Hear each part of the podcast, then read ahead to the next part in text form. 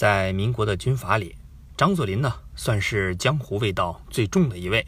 在雄霸东北、纵横中原的历史风云中，他和他的七位结拜兄弟的身影，时而策马同奔，时而共聚畅饮，嬉笑怒骂间，肝胆相照处，无不透着股浓烈的、让人心旷神怡的气息。一帮哥们儿闯天下，成大事，好像就应该是这个样子。也只有这个样子，才让人觉得过瘾。虽然说现如今江湖的味道越来越淡，社会的气息越来越重，但草根兄弟们要是想闯出一片天地，没有兄弟，没有死党，单枪匹马一个人，不说成败，单说过程就让人感到索然无味。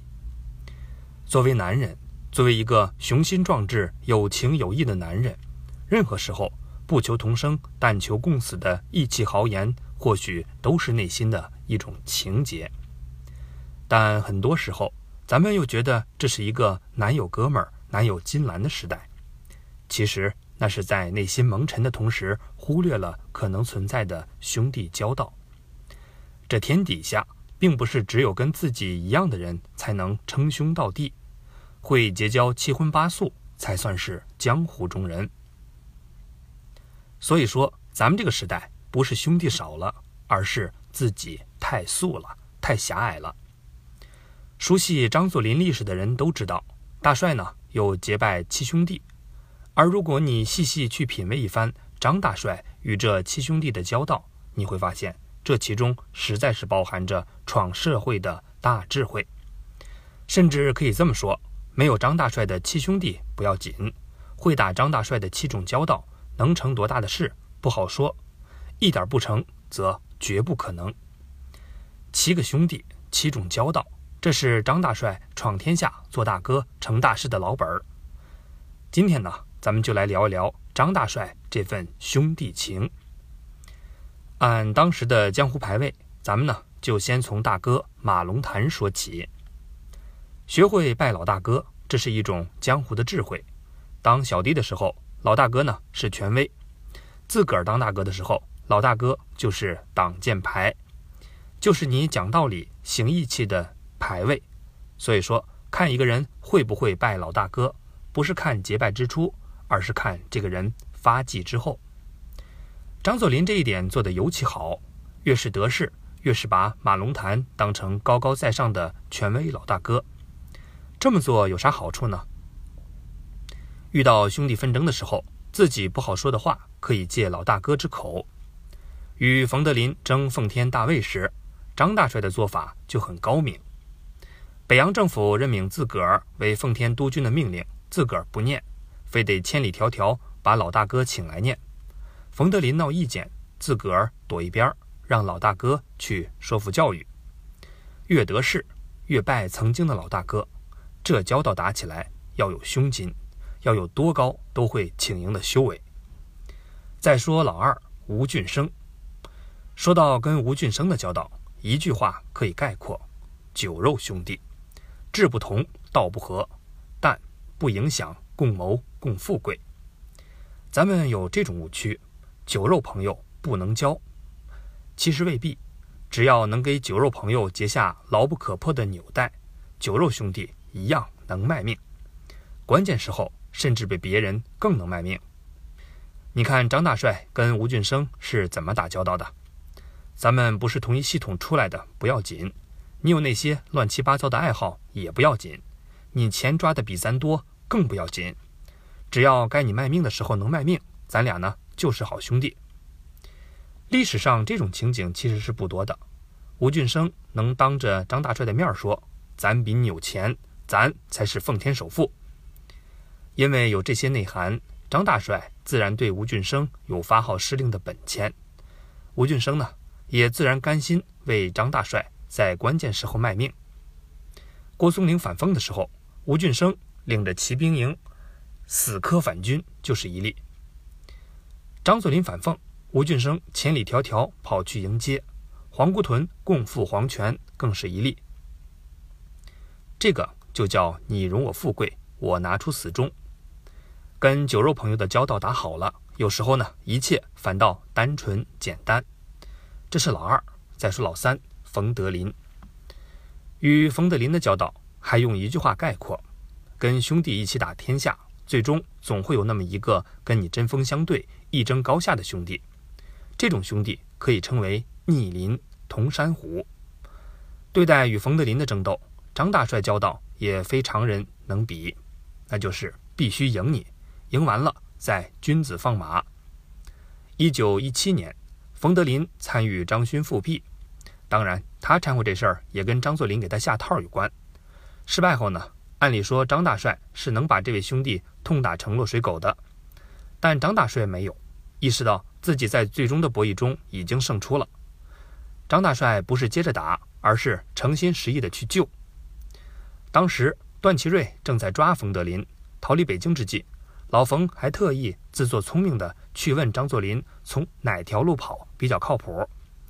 张作霖呢给了指了一条明道，结果老冯偏偏认定张大帅指的路是险路，并没有按照张大帅说的路走，冯德林接着就被抓了。如果不是张大帅尽力去救，老冯后半辈子可能很惨。张大帅不仅救救回奉天后，还给老冯谋了一个三陵都统的美差，这就叫争时不客气，争完真心客气。也只有这份真心客气，方能去逆鳞，赢人心。这是要和自己争高下的兄弟。还有一类兄弟更常见，他没想过跟你争高下，但却是一个绝对的炮筒子，炸雷。稍有不如意，他就能不顾大局的朝你来一炮。老四汤玉麟就是这个类型。很多时候呢，这种素质不高的炮筒子兄弟，到一定时候都是要被淘汰的。但张大帅不是这个风格。汤玉麟朝张大帅放炮，闹得最凶的一次，要数张大帅重用王永江。炮筒子认为，后来的破书生没有资格管他这个元老级的功臣。在与王永江矛盾激化的时候，汤玉麟给张大帅出了一道选择题：你是选兄弟还是选外人？张作霖很坚决地回答他：“老子选对定天下有用的人。”就这样，汤玉麟呢和张大帅闹翻了，他站到了冯德林一边，扬言呢要和张大帅闹一场。面对这个炸雷，张大帅肯定不能认怂，一通收拾后，汤玉麟。哑火了。然而这时候就看出张大帅不一样的交道了，跟对待冯德林那样的兄弟不同，对汤玉麟，他是先晾着你，等把你的心思晾干净了，他不拒绝你，但也就不再重新接纳你。你给我戴罪立功去。一二次直奉大战以及郭松龄反奉期间，你都能看得到绰号汤二虎的汤玉麟究竟有多虎。这是对付炮筒子兄弟，接下来呢，该轮到老五张景惠了。像张景惠这种兄弟很社会，还是用一句话概括：这种兄弟可以说是铁锈旧交，人鬼精，好审时度势，打自己的算盘，跟你呢不可能真铁心。对这种兄弟，张作霖的交道也很高，擦锈贤用。第一次直奉大战，因为张景惠的西线大溃败。奉军大败，张作霖在将张景惠撤职查办后，很快呢选择了原谅，但又跟对汤玉麟不同，他并没有刻意的让张景惠去戴罪立功。张大帅这么干，给你个不大不小的闲职干着，用好你善耍鬼心思的特长就够了。也正是因为有张大帅的这种教导，后来投敌成汉奸的张景惠才有了归葬张大帅的诚心举动。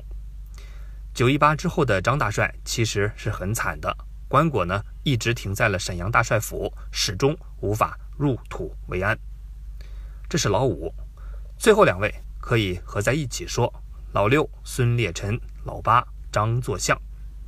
这两位最典型，老六孙烈臣可以用左膀右臂来形容，老八张作相可以用死党心腹来总结。